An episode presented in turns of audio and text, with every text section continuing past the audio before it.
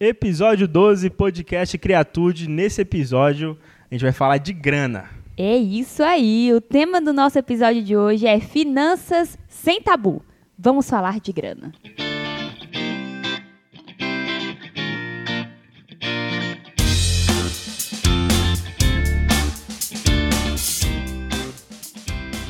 Falar de grana nem sempre é assunto simples ou fácil. Desde o ensino médio, nós não somos adaptados né, ou educados a lidar bem com isso. Por muitas vezes ainda somos, desde a família, desde a mídia ou até das noções políticas, somos até estimulados a pensar que falar de dinheiro é algo proibido ou coisa de gente desonesta. É, e sobre isso, se a gente for rastrear e se aprofundar, nas crenças limitantes, que esse é o termo técnico para falar sobre esse pensamento, né? É, e aí é impossível falar sobre isso sem já mencionar alguns livros que tratam bastante sobre essa questão de crenças limitantes sobre dinheiro. Por exemplo, O Segredo da Mente Milionária, que é um livro que eu particularmente gosto bastante. É um livro claro, é um livro simples, mas que traz muitos ensinamentos sobre isso. E aí ele fala que o segredo da mente milionária, na verdade, não é o ponto-chave não é você aprender muito sobre como ter dinheiro, como guardar dinheiro, mas é sobre treinar a sua mente para que ela não caia nas crenças limitantes. Eu tenho certeza que você já ouviu, por exemplo, ah, é, dinheiro não cai do céu. Ou dinheiro não dá em árvore. Ou no Brasil só é rico, só ganha dinheiro quem é político e corrupto. Ou para ser rico tem que ser um empresário e fazer falcatrua com licitação. Será mesmo que só dá para ganhar dinheiro se for assim?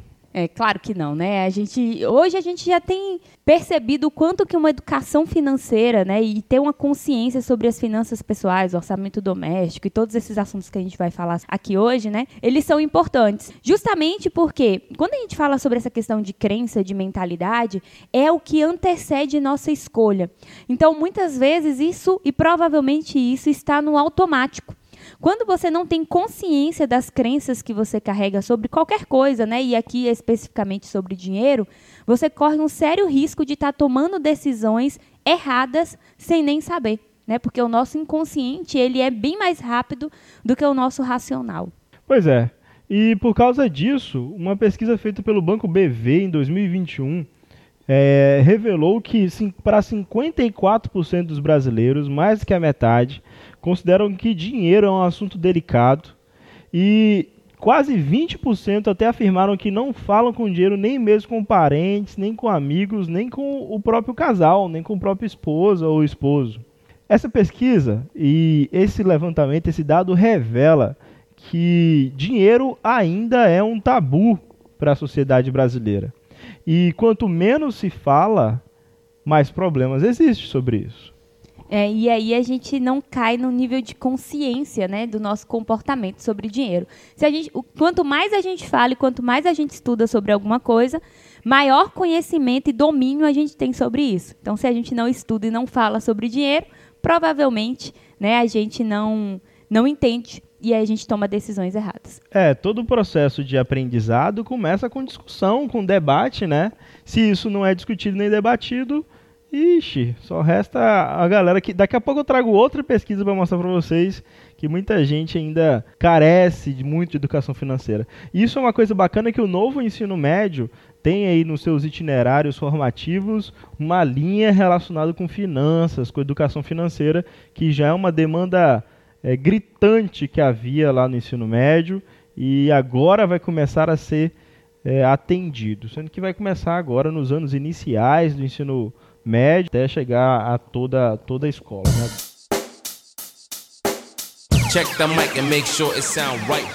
Mas por que que finanças pessoais, dinheiro, né, é um tabu? Quando a gente pensa na nossa estrutura de receber e de pagar, né, essa, o ciclo básico, né, do dinheiro, que é o, principalmente quem ganha um salário, a gente entende que é como se fosse um processo meio que natural.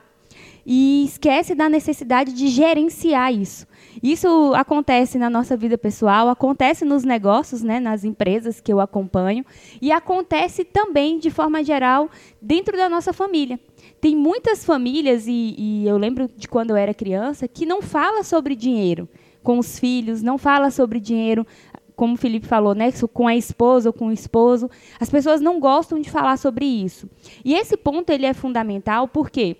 Porque ali se constrói uma, uma mentalidade. Né? Ali se constrói o processo de relacionamento com o dinheiro. Qual é a sua relação com o dinheiro? Né? Tem gente que acha que o dinheiro é, uma, é, é só uma moeda de troca. Eu trabalhei e recebi isso. E aí o que, que acontece? Acontece o que, gente, o que o livro Pai Rico, Pai Pobre chama de Corrida dos Ratos. Eu, quando eu li esse livro, faz bastante tempo, foi um dos primeiros livros de finanças que eu li.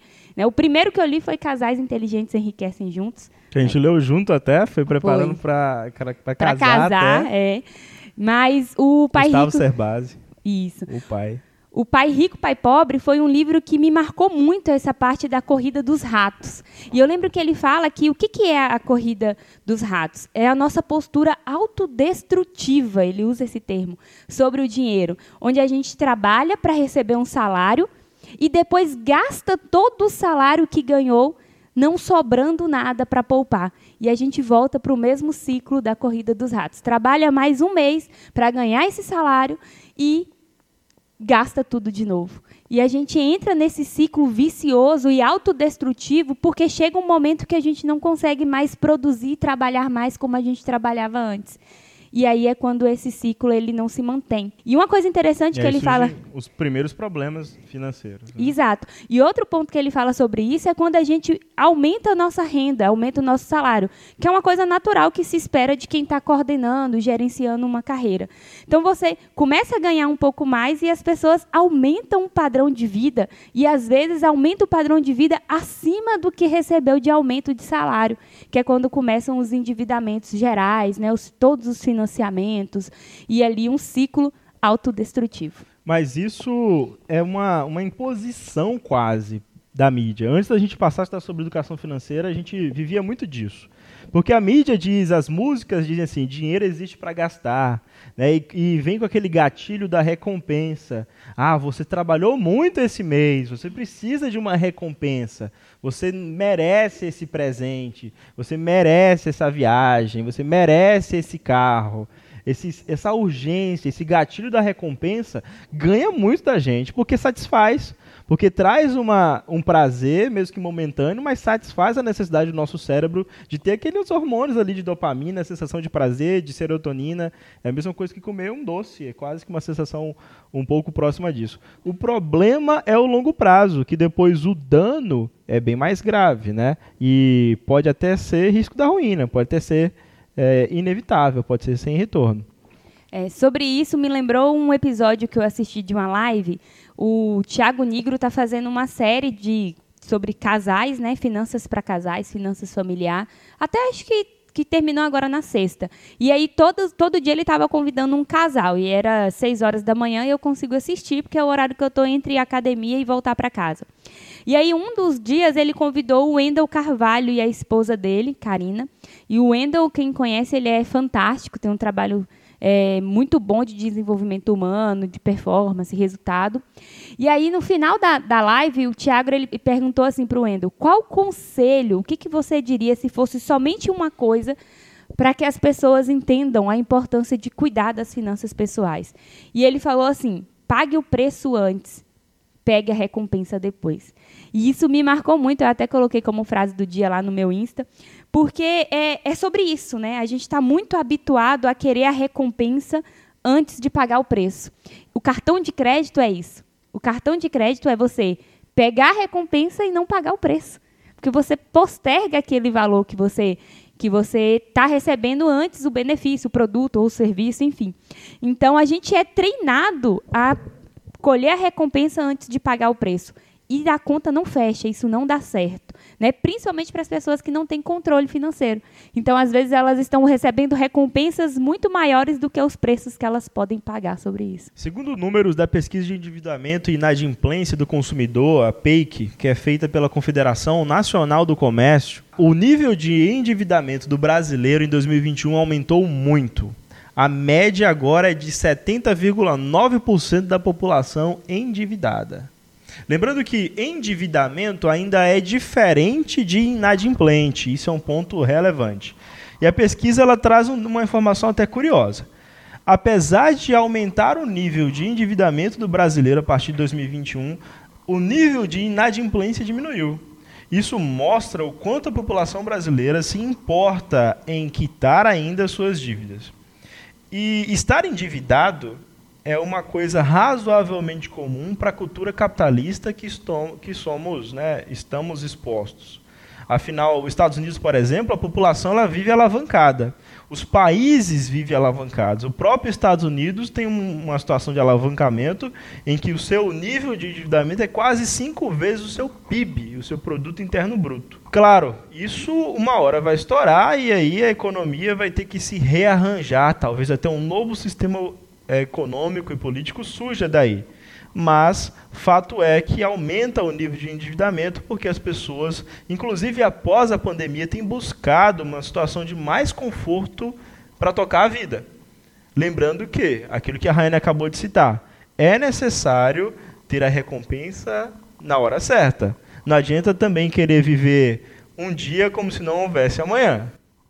Porque o amanhã sempre chega, né? Exato. Vocês viram que ele me chamou de Rayane? Gente, que coisa horrível. Me chamou de amor, amor, amorzinho. Tá bom. Vida, é. vida.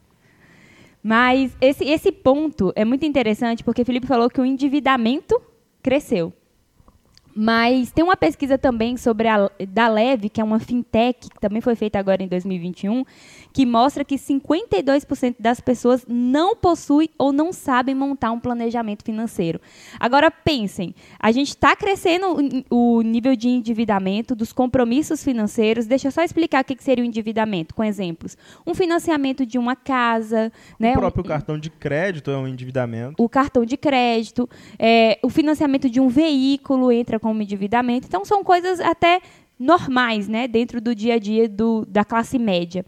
Mas essas pessoas, elas, mais de metade, metade dessas pessoas, elas não sabem fazer um planejamento financeiro e não fazem um planejamento financeiro. E aqui está o ponto principal da nossa preocupação e da vontade da gente trazer esse tema aqui para a gente discutir. Porque se a gente não conhece as nossas finanças, não faz gerenciamento dessas finanças, dificilmente a gente vai conseguir quitar essas dívidas, ter uma folga e viver bem, né, viver de forma confortável enquanto a gente faz isso.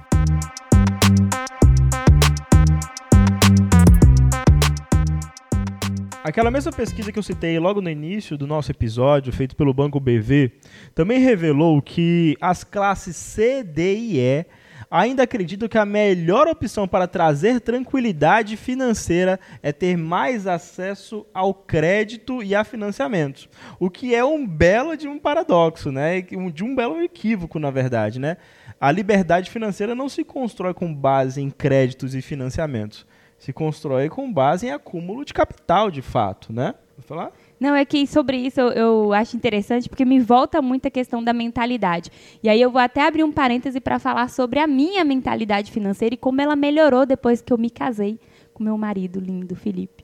Porque lá em casa, né, e, e só para abrir um parêntese mesmo, porque a minha formação é em administração e eu tenho especialização em finanças empresariais, que a base é a mesma, né? Mas eu sempre tive uma relação muito estranha com o dinheiro. E estranha não no sentido que eu me endividava, horrores, nada disso não. Mas é que eu não me importava. Né? Na minha cabeça, o dinheiro vem, não tem problema você estar tá endividado porque eu consigo pagar, eu consigo produzir, tá de boa. Essa era a minha relação com o dinheiro. Eu lembro quando eu comecei a investir, que eu ficava cutucando ela, ah, mas você tem pós-graduação em finanças, então você sabe analisar um balanço trimestral de uma empresa, análise fundamentalista você aprendeu lá na pós-graduação, né? Ela falava, ah, até tive aula disso mesmo, mas, mas nem ligo. É, exato. Eu nem me importava. Tanto que até hoje, às vezes, o Felipe me pergunta sobre alguma coisa, sobre DRE, sobre balanço. Toda a teoria eu tenho, só que eu nunca me importei muito sobre isso. Mas voltando, né, sobre esse ponto, né, da experiência, na minha família eu cresci em uma estrutura familiar onde meus pais sempre estiveram endividados. Dívida era uma coisa normal. E dívida, eu falo assim, até com a agiota era muito comum na minha, na minha casa, na minha família. Só que nunca a gente chegou num ápice, né? num, num, num extremo, assim, é, total. Então eu achava que era normal. Então estar endividado era normal. Na minha casa eu cresci assim. E eu acredito que é a realidade da maioria dos brasileiros. E é por isso que a gente tem essa relação com o endividamento muito comum. Não, não tem problema a gente tá, estar endividado. Ter acesso ao crédito é, é natural e é necessário. Então a gente veio com essa cabeça, cresceu com essa cabeça de forma muito muito desordenada, né? E, e o que, que acontece? Ter acesso ao crédito não é o problema. O problema é a gente não ser instruído em relação a isso, né? A gente não tem essa instrução. Então tem muita gente que tem cartão de crédito, mas não sabe quanto que paga de taxa. Tem muita gente que tem cartão de crédito e paga o valor mínimo e não sabe o que, que, o que, que isso quer dizer, né? Pagar a fatura mínima e parcelar o resto. Tem muita gente que tem o, o limite de cheque especial na conta e acha que é uma extensão do salário, não sabe quanto que custa isso para ele ficar usando isso. Então a gente não é orientado sobre o crédito que a gente tem acesso. E esse é o ponto X da questão. É, eu converso com alguns amigos, eu tenho um amigo que a gente, a gente fala até muito sobre grana com ele. E, e outro dia a gente estava conversando, eu falei para ele, cara, eu tirei meus cartões de crédito desses bancões, tudo, cancelei. Eu tinha dois cartões de crédito no Bradesco e no Banco Brasil, não sei se eu posso citar o nome, mas agora eu já citei. Eles vão patrocinar, gente. Ou não, né? Depois disso que eu vou falar. Fato é que eu tinha esse cartão de crédito e, e tinha, tinha, tinha tarifa. Isso é uma das coisas que mais absurda que eu hoje enxergo. Putz, eu já consumo o produto financeiro, ele já ganha em cima do meu dinheiro, porque o cartão de crédito ganha, tá? Não vai pensando que é um empréstimo gratuito, não, que ganha, nem que seja no spread. E ainda cobra taxa de mim. Aí eu cancelei meus cartões nos bancões, agora eu só tenho um cartão digital que está me atendendo super bem, inclusive o Nubank é, é o meu cartão principal. Um beijo uma... Nubank, a gente te ama muito, a gente acha que é uma vocês empresa incríveis. exemplar, que cuida da experiência do usuário. Se vocês já precisarem de suporte alguma vez do Nubank, depois vocês vão saber o que eu estou falando. Pode ser duas horas da madrugada, eles vão te atender com o maior amor do mundo. É, enfim, e aí agora eu só tenho cartão digital, não pago tarifa e, e enfim, eles avaliaram meu histórico também, já estou tendo um limite semelhante ao que eu tinha nos bancões. E fato é que pagar tarifa, por exemplo, é uma coisa absurda. E eu conversa que eu tinha com esse meu amigo, ele falava, velho, tô com um cartão massa aí, de limite de tantos mil. Aí, putz, velho, que legal. É, pô, agora eu tô rico. Eu falei, ixi, cuidado aí, hein, pai. É nessa faca de dois gumes aí que eles te pegam porque eles torcem, né? Os bancões, as empresas de crédito, de empréstimo, torcem para que você pegue aquele crédito e os juros são juros piores do que juros de agiotagem quase, né? Os juros do cartão de crédito é juros altíssimos, inclusive o Brasil é o país do mundo que tem o maior juros do cartão de crédito, desconsiderando tipo Venezuela e Argentina que são países é, atualmente falidos, né? Que não dá nem para falar por causa da inflação, mas em termos de país com economia razoavelmente estável, é um abuso os juros de cartão de crédito. E, por sinal, nessa mesma pesquisa do Banco BV, o nível de endividamento do brasileiro aumentou e aumentou principalmente no cartão de crédito, que é onde há maior risco, inclusive. É, e isso acontece muito porque as pessoas aderem ao pagamento da parcela mínima. E para não fazer isso, a gente precisa ter planejamento financeiro. Porque aí você sabe até quanto você pode comprar no seu cartão que você que vai caber né a prestação daquele cartão a, a, fatura do cartão vai caber no seu bolso. Então por exemplo tem gente que tem uma renda um salário mensal de 4 mil e tem um limite no cartão de crédito de 10 mil. E aí acha que pode usar o limite completo. Esse, esse é um ponto muito, muito, muito, muito preocupante. Acho que é uma conta que nunca vai fechar mesmo. Por isso que a gente precisa falar sobre planejamento financeiro. Pois é, e não é nada tão complexo, né? A questão é esse tabu que a gente levantou a questão para debater aqui nesse podcast. É, planejamento financeiro é só entradas e saídas. Assim como a gente aprende lá no ensino médio balanceamento químico, eu que sou professor de química, essa matéria é maravilhosa, linda, perfeita. É, inclusive, a gente está começando com outro podcast de química. Eu vou só fazer um mexão rápido aqui chamado Papo Planck. Vocês estão todos convidados também. É só para falar de ciência no Papo Planck com muitos convidados. Vai ser legal. Eu também vou começar um podcast sobre negócios da incubadora, tá? Depois eu vou falar dele para vocês também. Show. É, já aproveitou o momento mexendo, né? É, e, no, e lá no ensino médio a gente aprende que balanceamento químico é somar os reagentes e a massa total dos reagentes tem que ser igual à massa total dos produtos, do que está sendo formado, no que está no final. Por que não fazer essa mesma coisa com dinheiro? Né? Basicamente, planejamento financeiro só envolve, talvez um pouco mais de complexidade, está em onde alocar aquele capital, com o que gastar, como distribuir. Mas a conta é simples.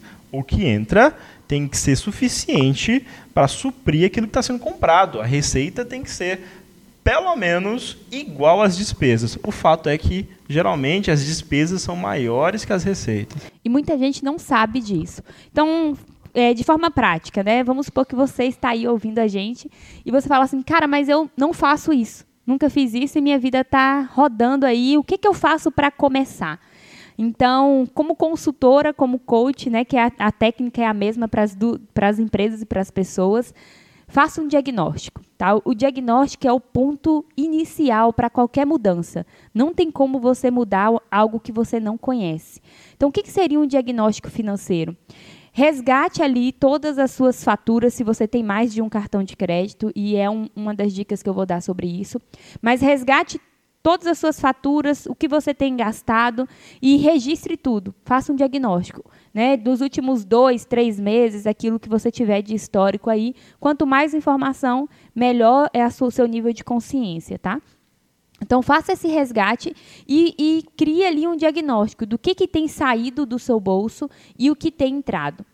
E aí faça também um, um, que a gente chama de diagnóstico projetado, porque se você tem cartão de crédito, você tem endividamento aí talvez para os próximos dois, três, dez meses, né?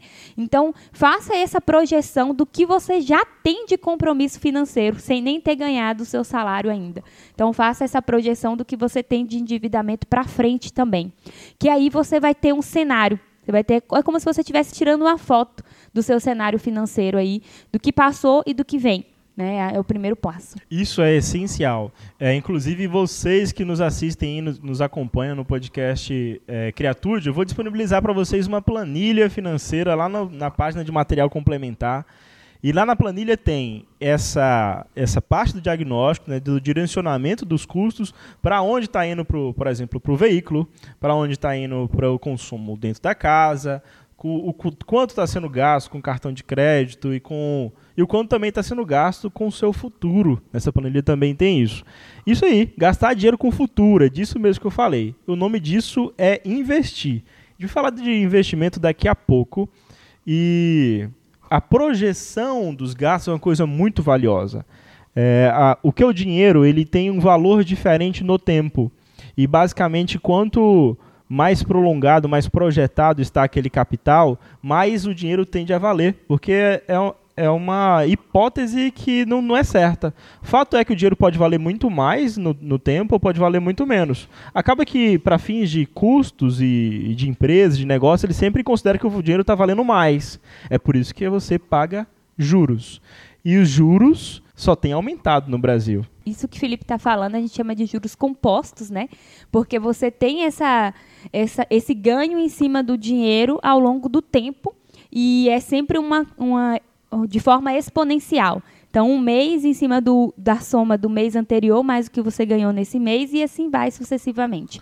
Semana passada, a gente tivemos a reunião do Copom, né, que, é o, que é a comissão de que controla os juros do Banco Central no Brasil, e determinou que a Selic vai para 10,75% ao ano. A Selic no Brasil já aumentou aí nesses últimos seis meses quase 7 pontos percentuais. É muito, é muito mesmo. É, e por exemplo, se você tem investimentos que levam em consideração como base a Selic, você está aí é, já tendo um ganho em, em relação ao dinheiro no tempo. Porque quando você fez esse investimento, a Selic era outro valor e agora tem essa taxa que aumentou, melhorou e isso te beneficia. Mas o que, que eu, eu, eu acho legal frisar sobre isso que o Felipe falou? Porque uma das premissas da finanças, né, da gente entender a diferença principal do dinheiro em termos em valores financeiros e em valores econômicos, em valores contábeis. Mas quando a gente pensa sobre essa questão do dinheiro perder ou ganhar valor no tempo, eu gosto de falar que depende muito de que lado você está nessa equação, né? Porque se você é o banco que está financiando, que está emprestando Não, dinheiro. O investidor ele se beneficia já da Selic. Exato. É como Ou- eu estava falando, é, quem é, se posiciona no lado errado, os juros é contra você.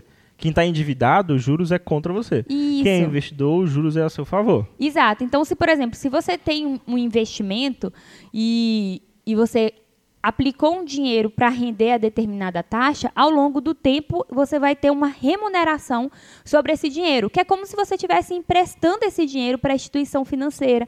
Eh, A instituição financeira ela usa o seu recurso e ela te remunera por isso, que é a taxa que vai estar ali.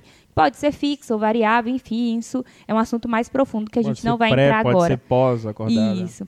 Agora, se você tem um empréstimo, por exemplo, você vai ser quem vai remunerar o banco por estar usando o recurso dele. Porque se você aplica o dinheiro e ele usa o seu dinheiro e te paga por isso, se você está do outro lado, você também paga, que é os juros. Então, se você está usando o recurso do banco, né, o dinheiro do banco, hoje você vai remunerar ele né, mês a mês em cima desse recurso que você está usando. Então, por isso que é importante você estar do lado certo, para que você consiga eh, ganhar em cima dessa relação.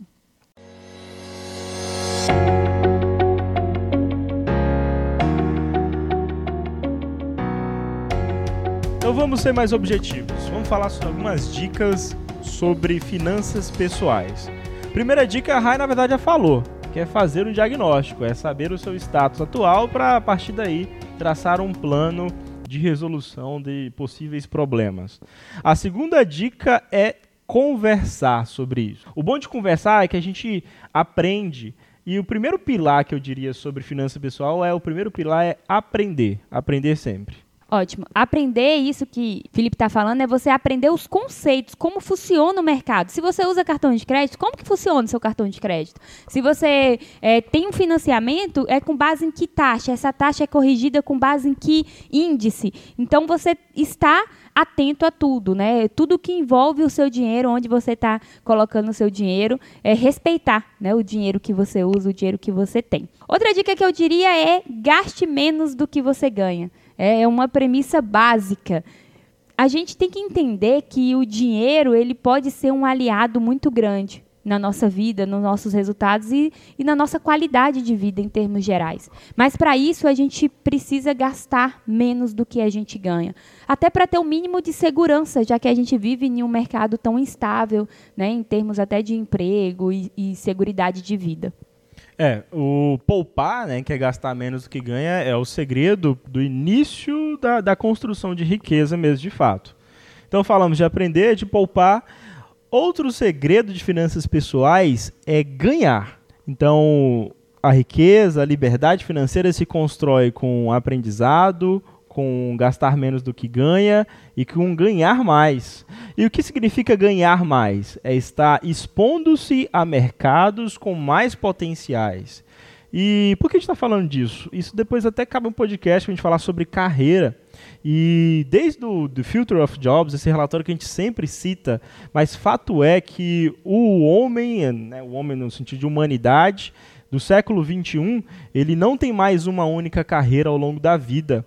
E não é porque a primeira carreira é ruim, é porque ele vai criando adicionais ao longo dessa, da sua primeira carreira, ou até vai trocando mesmo de carreira ao longo da sua existência, ao longo da sua vida.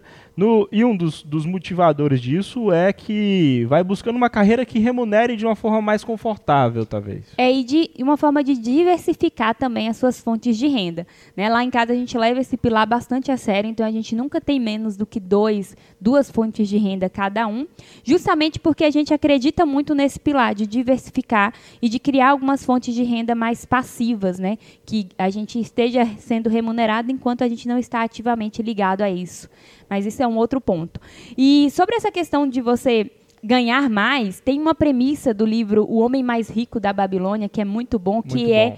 pague-se primeiro. E essa premissa, cara, ela fala muito sobre a gente criar o hábito de um, ter um relacionamento saudável com o nosso dinheiro. O que, que é pague-se primeiro? É você se educar a entender que o seu trabalho tem valor. Né? Então, quanto que você vai se remunerar pelo seu trabalho? Então, antes de pagar todas as suas dívidas, é uma coisa que você tem que fazer ali. Seu, seu salário, por exemplo, se você é CLT, e seu salário cai no, no quinto dia útil do mês, no sexto dia útil do mês, vai estar lá, automático, uma transferência de um percentual X para a sua conta. E por que, que a gente tem que fazer isso? Para a gente treinar o hábito de poupar. Né, de remunerar o nosso trabalho, de guardar o nosso dinheiro.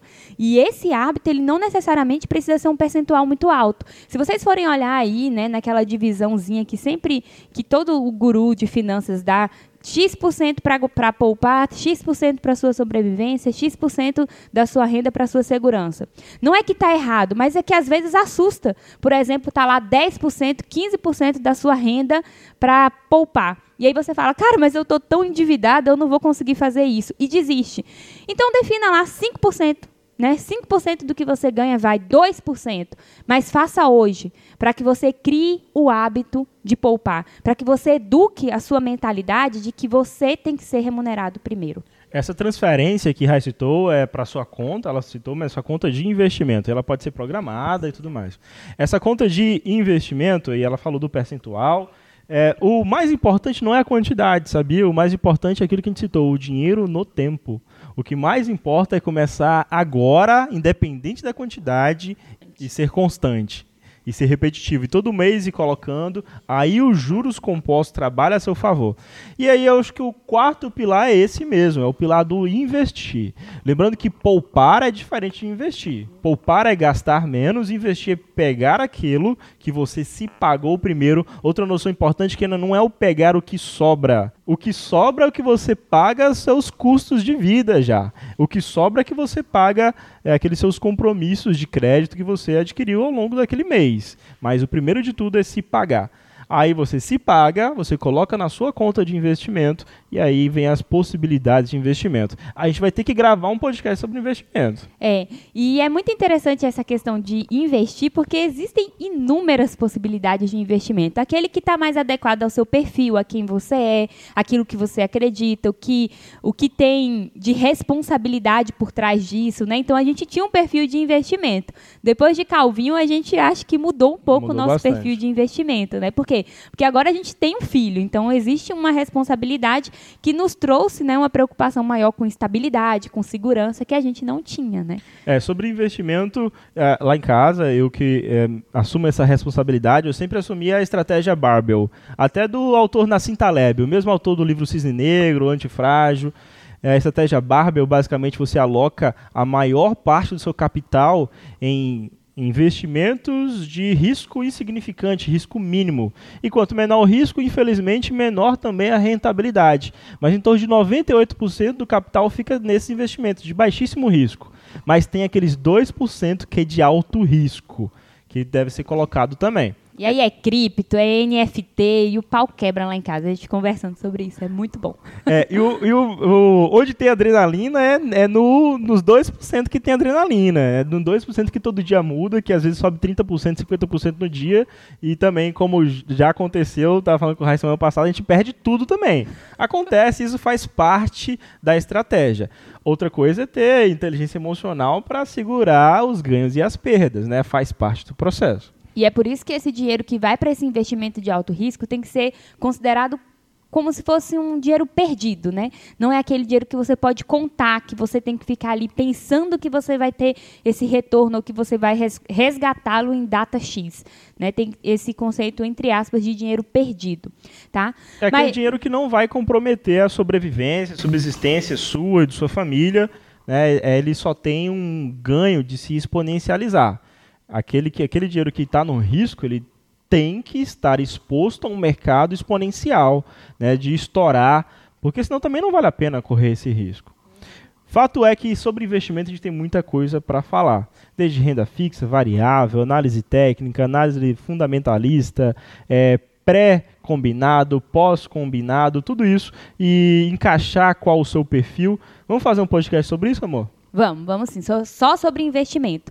Mas, aproveitando essa deixa, se você ficou muito animado sobre planejamento financeiro, mas se sente perdido para dar esse primeiro passo sozinho, né? A gente tá com uma ação muito top sobre isso. Cara, eu preciso dizer que é um sonho antigo que a gente tem, porque como o Felipe falou, ele cuida de todas as finanças lá em casa. E eu tenho toda a base teórica para isso. Então, eu ensino muito isso e é um dos pontos pelo, pelos quais eu nunca me interessei de fazer isso em casa. Você isso nas empresas. Isso, exato. Então, como eu ensino sobre isso, eu dou aula sobre finanças né, organizacionais, finanças empresariais, administração financeira 1, 2, análise financeira, tudo isso nas, nas faculdades. Dou aula em MBA de finanças e faço gestão financeira nas organizações que a gente atende em consultoria. Então eu sempre deixei muito claro para Felipe que eu não gostaria de cuidar dessa parte e ele tem uma paixão natural sobre isso, sobre investimento. Hoje Felipe entende muito mais de investimento do que eu que tenho formação nessa área. E é um assunto que a gente adora estudar, né, vida? A gente em casa assina umas plataformas, plataformas né? né? da área financeira. A gente tem muito, acho que os maiores livros que a gente tem ou é desenvolvimento pessoal ou é da área financeira. A gente tem muitos livros sobre isso. Alguns estão daqui, quem está nos vendo aí no vídeo. É. Estilo Inteligente, Benjamin Graham. Ixi, tem muito livro. Muitos, muitos. Serbase, aí, quase todos nós temos, do Gustavo Serbase. Isso, a gente, a gente gosta muito dessa área e por isso a gente lê esses livros e a gente sempre discute. Então eu estou lendo um, ele está lendo outro, depois a gente senta, a gente discute. E a gente viu que a gente tinha um conhecimento muito legal para dividir com vocês sobre isso e desenhamos uma formação imersiva sobre finanças pessoais. E aquela história, né? A boca fala do que o coração tá cheio. E como eu curto investimento demais e Rai trabalha com isso, a gente fala disso nas nossas aulas, os nossos alunos sempre nos procuravam. Ah, prof, me ajuda nisso. Ah, prof, você acha que eu devo fazer isso? Ah, o que, que é isso? O que, que é análise técnica? O que, que é análise fundamentalista? Como é que eu vejo se uma empresa é boa ou ruim? Ah, ganhei meu décimo terceiro. Vixe, fim de ano é assim comigo. Meus alunos me procuram, professor, ganhei meu décimo terceiro, não estou querendo gastar, coloco onde?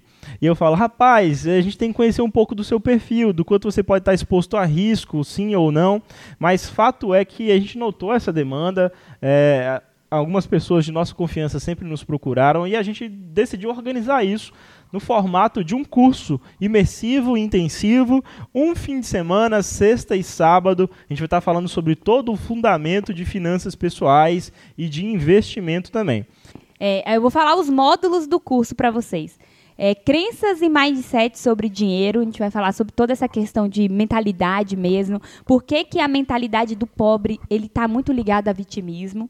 A gente vai falar sobre autoconhecimento financeiro e gestão de objetivos, que é ensinar a fazer esse diagnóstico que a gente comentou aqui. Contextualização sobre o dinheiro, módulo 3, onde a gente vai explicar que, que é, por exemplo, a taxa Selic, o que, que é a, a taxa do seu cartão de crédito, como é que funciona um financiamento, quais são as taxas e os índices que são levados em consideração para isso.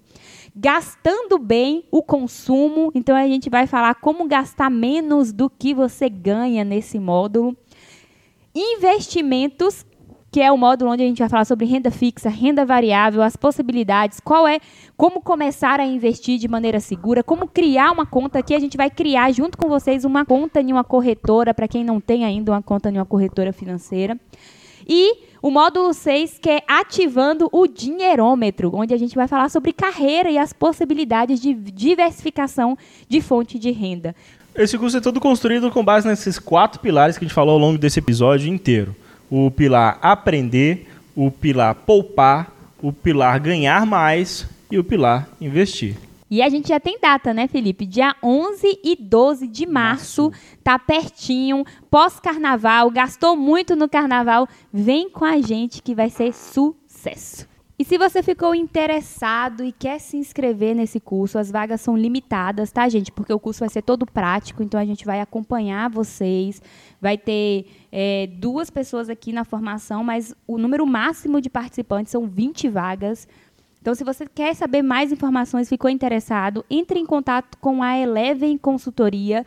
No Insta é só adicionar o arroba, arroba Eleven Consultoria, ou comigo ou com o Felipe, né? Porque a gente dar todas as informações para vocês. Mas não percam essa oportunidade, as vagas são limitadas.